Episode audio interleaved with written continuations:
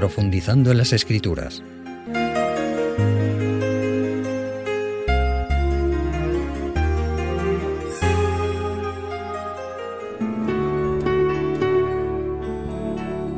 Amigos oyentes, nuestra reflexión de hoy la encontramos basada en Éxodo 20, versículo 16, que corresponde al noveno mandamiento de la ley de Dios y que dice así, no hablarás contra tu prójimo falso testimonio. Este mandamiento que prohíbe la mentira y el engaño en todo momento, pero de forma especial si perjudica a nuestro prójimo, es un mandamiento muy importante.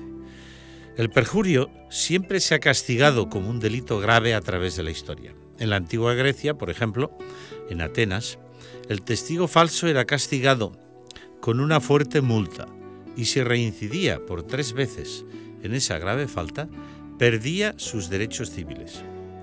En la antigua Roma, el perjuro, el que daba falso testimonio en un juicio, era nada menos condenado a ser echado cabeza abajo desde la roca Tarpeya. Y en el antiguo Egipto, el castigo era la amputación de la nariz y las orejas. Vamos a leer en Éxodo 23, versículo 1, donde se amplía este mandamiento. Dice, no admitas falso rumor, no te concertarás con el impío para ser testigo falso. Amigos oyentes, no solo el falso testimonio ante un tribunal fue prohibido en el Antiguo Testamento, sino como vemos, también el falso rumor que incluye la calumnia y la difamación. ¿Cuántos inocentes han sido condenados, verdad, injustamente a través de la historia por el falso testimonio? ¿Y cuántas, cuántas calumnias y difamaciones han destruido la vida de inocentes y de sus familias? Hecho este que debe de hacer reflexionar seriamente. Vamos a analizar dos ejemplos bíblicos conocidos de falso testimonio y veremos las graves consecuencias que el mismo acarreó a sus víctimas. El primero es referente a Jesús de Nazaret y lo hallamos en el Evangelio según San Mateo en el capítulo 26. Leemos a partir del versículo 57, donde dice así. Los que prendieron a Jesús le llevaron ante el sumo sacerdote Caifás, a donde estaban reunidos los escribas y los ancianos, y Pedro le seguía de lejos. Dice el 59, los principales sacerdotes y los ancianos y todo el Sanedrín buscaban un falso testimonio, atención, contra Jesús para entregarle a la muerte, y no lo hallaron, aunque se presentaron muchos falsos testigos pero al fin llegaron dos testigos falsos, que dijeron, Este dijo, puedo derribar el templo de Dios y reedificarlo en tres días. levantándose el sumo sacerdote le dijo, ¿no respondes nada? ¿Qué testifican estos contra ti? Mas Jesús callaba.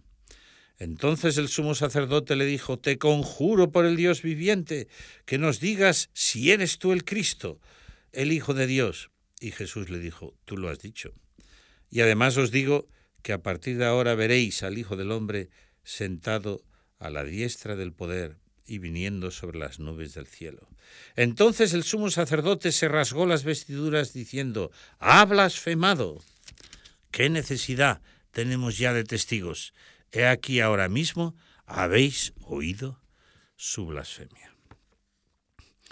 Sí, amigos oyentes, el juicio al que fue sometido Jesús fue ilegal a todos los efectos, ya que los argumentos usados contra él estaban basados en las declaraciones de testigos falsos y en lo que los judíos consideraban blasfemia. Durante dos años, los espías del Sanedrín habían seguido a Jesús para informar a los dirigentes religiosos judíos de todo lo que Jesús hacía y decía, pero no lograron información alguna suficiente para acusarle por lo que, como hemos leído, buscaron testigos falsos para usarlos en el juicio contra él. La decisión de condenar a Jesús a muerte fue, como hemos visto, una obsesión en los dirigentes de la nación judía, pero al mismo tiempo querían mantener la apariencia de legalidad Para ello prepararon primero el juicio religioso ante el Sanedrín para que la condenación pudiera parecer justificada, apoyándose en la ley judía, y también el juicio civil ante Pilato, el gobernador romano, y así conseguir la sentencia de muerte. Los testigos falsos se refirieron a la declaración de Jesús, que hablaba de su cuerpo, de su vida. Destruiré ese templo y en tres días lo restauraré. Era una alusión a su muerte y a su resurrección al tercer día. Y ellos lo aplicaron al templo de Jerusalén, considerándolo una grave afrenta. Vamos a leerlo, porque lo encontramos en el Evangelio de Juan, precisamente en el capítulo 2 y en los versículos del 19 al 21. Leemos lo que aquí nos dice textualmente. Respondió Jesús y les dijo, Destruid este templo, y en tres días lo levantaré. Dijeron entonces los judíos, en cuarenta y seis años fue edificado este templo, y tú levantarás en tres días. Pero él se refería al templo de su cuerpo. Por eso cuando resucitó de entre los muertos, sus discípulos se acordaron de que había dicho esto y creyeron a la escritura y a la palabra que Jesús había dicho. Los testigos falsos que usaron esta declaración de Jesús, como hemos visto, la sacaron de su contexto, ya que el Salvador hablaba de sí mismo, pero desde un punto de vista legal. Aunque Jesús se hubiera referido al templo de Jerusalén, no era razón suficiente para condenar a Jesús a muerte, como comentan los comentarios bíblicos. La condenación de Jesús a muerte se hizo por lo que ellos consideraron, como decíamos antes y leímos, una blasfemia, ya que Jesús había declarado ser hijo de Dios, aunque como sabemos Pilato, el gobernador romano, declaró que para él era inocente y no hallaba en él causa de muerte. Analicemos el segundo ejemplo bíblico de las consecuencias trágicas de un falso testimonio. Y este lo hallamos en el libro de los Hechos de los Apóstoles en el capítulo 6 y se refiere a un personaje bíblico también muy importante y conocido como era Esteban. Vamos a leer solo algunos versículos. Dice así, y Esteban lleno de gracia y de poder hacía grandes prodigios y señales entre el pueblo. Entonces se levantaron unos de la sinagoga, llamada de los libertos, los de Cirene, de Alejandría, de Cilicia, etc. Pero no podían resistir a la sabiduría y al espíritu con que hablaba Esteban. Entonces sobornaron, ya tenemos aquí otra vez el falso testimonio, a unos para que dijesen, le hemos oído hablar palabras blasfemas contra Moisés y contra Dios. Y soliviantaron al pueblo y a los ancianos y a los escribas, y cayendo sobre él le arrebataron y le trajeron al Sanedrín. Presentaron testigos falsos que decían, este hombre no cesa de hablar palabras contra este lugar santo y contra la ley. Pues le hemos oído decir que este Jesús de Nazaret destruirá este lugar y cambiará las costumbres que nos legó Moisés. Entonces todos los que estaban sentados en el Sanedrín, al fijar los ojos en él, vieron su rostro como el rostro de un ángel.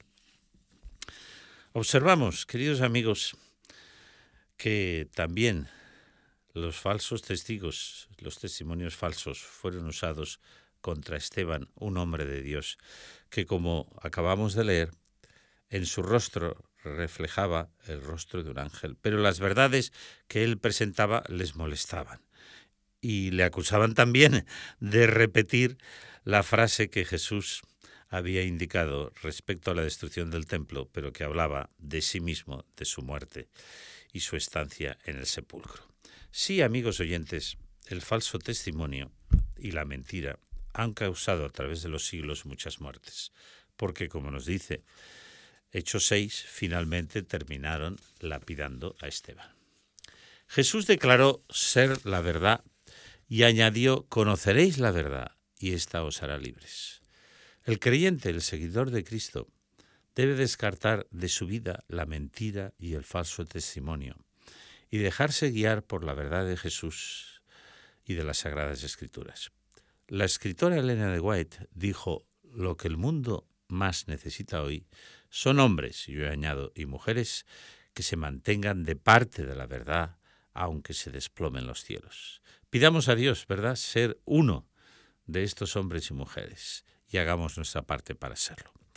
También podemos transgredir el noveno mandamiento hablando mal de otros, calumniando. Hay una frase comúnmente usada que dice calumnia, que algo queda. Y lo observamos tristemente cada día a nuestro alrededor. El problema es que la mentira y la calumnia, el falso testimonio, cuando se repiten muchas veces, pueden ser tomados como si fueran verdad, y una verdad aceptada y a veces hasta indiscutible. El noveno mandamiento nos hace reflexionar en la regla de oro, la que pronunciara Jesús en aquel sermón del monte maravilloso y que hallamos en el Evangelio según San Mateo, en el capítulo 7 y en el versículo 12. La conocemos muy bien, pero vamos a leerla textualmente. Así que todo cuanto queráis que los hombres os hagan a vosotros, así también hacedlo vosotros a ellos, porque esto es la ley y los profetas. Amigos oyentes, ¿a quién le gustaría que le calumnien, verdad? Que le levanten un falso testimonio. A nadie. Tratemos a los demás como queremos ser nosotros tratados. Nunca rebajemos la reputación de otros por estos métodos hoy tristemente tan corrientes, pero profundamente inmorales. Tampoco usemos frases que otros pronunciaron, sacándolas de su contexto y tergiversándolas. Podemos hacer mucho daño. Y esto fue lo que, como hemos visto, se hizo con Jesús de Nazaret y con Esteban. Y el resultado final fue la condena a muerte de ambos. Este mandamiento que estamos analizando hoy también puede ser ignorado y desobedecido si callamos ante una acusación falsa, fuera en un juicio o en cualquier otra circunstancia. Quiero leeros textualmente unas frases muy oportunas del comentario bíblico respecto al noveno mandamiento, que dicen así. Cualquiera que desfigura la verdad exacta para obtener una ventaja personal o por cualquier otro propósito, es culpable de dar falso testimonio. Y añade, la supresión de la verdad, que podría perjudicarnos o perjudicar a otros, también significa dar falso testimonio. Este mandamiento, añade, puede ser quebrantado por los que se quedan en silencio cuando oyen que un inocente es calumniado injustamente, y puede ser por un encogimiento de hombros o un arquear de cejas. Hemos citado en otras ocasiones el texto de Juan 8:44, donde Jesús se refería seriamente a sus conciudadanos judíos y les decía que ellos eran hijos de su padre el diablo y hablaba de que el diablo era padre de mentira y que cuando hablaba la mentira de lo suyo hablaba, lo que significa que cuando mentimos nos convertimos en hijos o seguidores de Satanás, como llamó Jesús a los que iban dirigidas estas palabras. Hemos llegado a un momento de la historia donde la mentira es tan corriente y normal que no se le da importancia. Aparecen noticias falsas por doquier y no es fácil distinguir la verdad de la mentira en todos los aspectos de la vida, en anuncios, en política, en religión, etcétera, etcétera. Vamos a leer un texto muy importante que hallamos en el Evangelio según San Mateo y en el capítulo 24. Son palabras de nuestro Salvador Jesús que contienen una seria advertencia para nosotros los creyentes respecto al peligro de creer en la mentira, de ser engañados. Dice así, entonces, si alguno os dice, mirad, aquí está el Cristo, o mirad, allí está, no lo creáis. Porque se levantarán falsos cristos y falsos profetas, y harán grandes señales y prodigios, hasta el punto de engañar, si fuera posible, aún a los escogidos. Mirad, que os lo he predicho. Así que si os dicen, está en el desierto, no salgáis. O mirad, está en las habitaciones interiores, no lo creáis. Porque así como el relámpago sale del oriente y brilla hasta el occidente, así será también la venida del Hijo del Hombre. Jesús, nuestro Salvador, advirtió del poder del engaño y la mentira. Pues como él dijo, habría falsos cristos y falsos profetas.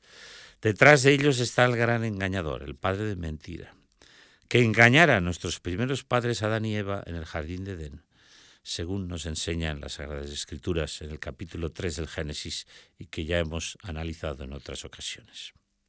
El falso profeta es el representante de un falso Mesías, un falso Cristo. Y aquí, como hemos visto, Jesús advirtió que estos falsos profetas harían prodigios y milagros impresionantes con el fin de engañar a los escogidos. Claro, a los demás, a los no creyentes, ya los tiene de momento engañados, aunque pueden reflexionar y pueden cambiar. Pero sobre todo, vemos que Jesús advirtió respecto a su segunda venida, que sería falsificada, que habría quien tendría interés Satanás en engañar a los elegidos sobre este tema tan importante. Yo residía en Francia en los años 60 y conocí sobre un falso Cristo, conocido con el nombre de Cristo de Montfabé, según la zona en la que él vivía, quien, según se decía, hizo algunos milagros y tenía ciertas facultades paranormales.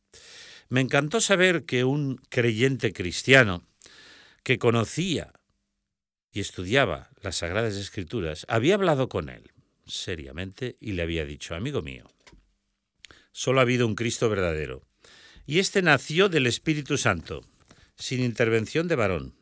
Superó las astutas tentaciones del diablo en el desierto de Judea presentó enseñanzas maravillosas como las que hallamos en el Sermón del Monte. Sanó a los leprosos, devolvió la vista a los ciegos, sanó a todo tipo de enfermos, resucitó muertos. En su vida no hubo pecado, ni fallo ni error alguno, y pudo decir, ¿quién de vosotros me convence de pecado? Fue acusado por testigos falsos, porque en él jamás se halló maldad tuvo una relación con Dios, su Padre Celestial, ejemplar a través de la oración y de toda su vida. Multiplicó los panes y los peces en diversas ocasiones, murió crucificado, resucitó al tercer día. Mientras estaba en la cruz pidió perdón a su Padre Celestial en favor de quienes le crucificaron, humillaron y flagelaron, y finalmente resucitó al tercer día y a los cuarenta días ascendió al cielo. Mi amigo Cristo de Montfabé ¿usted me puede demostrar todo esto en su vida? Si me lo demuestra, creeré que usted es el Cristo. Si no, como está claro que no, yo le digo, usted es un falso Cristo. Cuando escuché esta reflexión, quedé impresionado. ¿Verdad que aquel creyente acertó? A través de señales y prodigios, estos falsos Cristos y profetas falsos profetas, representantes del Padre de mentira, intentarán engañar, y repito de nuevo la idea, si fuera posible, aún a los escogidos, aún a los creyentes sinceros, y falsificar la segunda venida de Cristo, como advirtió Jesús y hemos leído. Y dice la Escritura, y no es maravilla, porque el mismo Satanás se transfigura como ángel de luz, como lo hizo cuando tentó a Jesús en el desierto de Judea. El gran engañador desea apartarnos de Cristo, que es la verdad, de su palabra, que también es la verdad. Y aunque seamos creyentes, engañarnos. Amigos oyentes, no se lo permitamos. Oremos y estudiemos las Sagradas Escrituras, pidamos la ayuda divina y sepamos en qué y en quién creemos. Solo la palabra de Dios y Jesús son la verdad. Aferrémonos a esta verdad maravillosa que es Cristo, y sigamos sus pisadas. Analicemos a la luz de la Biblia, las Sagradas Escrituras, si estamos en la verdad o en el error, y pidamos a Dios ayuda para mantenernos de parte de la verdad, aunque se desplomen los cielos. Que este objetivo sea una realidad en tu vida y en mi vida. Hasta el próximo encuentro. Conoce nuestros interesantes cursos en www.ofrececursos.org y solicita los que más te interesen de forma totalmente gratuita y sin ningún compromiso. Recuerda www.ofrececursos.org.